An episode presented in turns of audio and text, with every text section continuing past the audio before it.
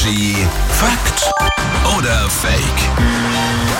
Jeden Morgen der Moment in der Show, bei dem wir alle rätseln, nämlich über die Aussage von Patrick aus den News. Ist die Fakt oder Fake? Und heute geht's um unhöfliche Angestellte. Ja, es soll eine Auswertung gegeben haben. Die unhöflichsten Angestellten arbeiten bei der Deutschen Bahn. Oder habe ich mir das gerade ausgedacht? Ich habe bis jetzt bei der Bahn mit den MitarbeiterInnen nur gute Erfahrungen gemacht. Kennt ihr das Gefühl, wenn da jemand vorbeikommt und kontrolliert und du hast eine Fahrkarte, du weißt, die ist gültig, aber bist trotzdem aufgeregt?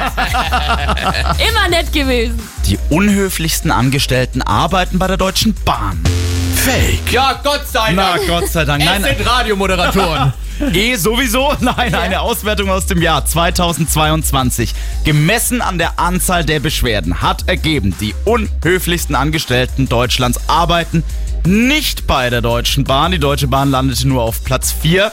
Ich weiß, ich mach's spannend, ne? Ja. Netto. Da sollen die Was, beim Netto? Ja, An der angeblich Kasse oder die was? unhöflichsten Angestellten arbeiten. Übrigens gefolgt von Lidl und Hermes. Ich muss euch was erzählen. Also, Ich hatte, ich sag nicht welcher Supermarkt. Ich war am Wochenende im Supermarkt und äh, der Kassierer war sehr schnell und wir so, ja, Sie sind aber schnell, das gefällt uns. Ja. Und er so, ja, äh, jahrelange Erfahrung und eine Portion Menschenhass gehört dazu.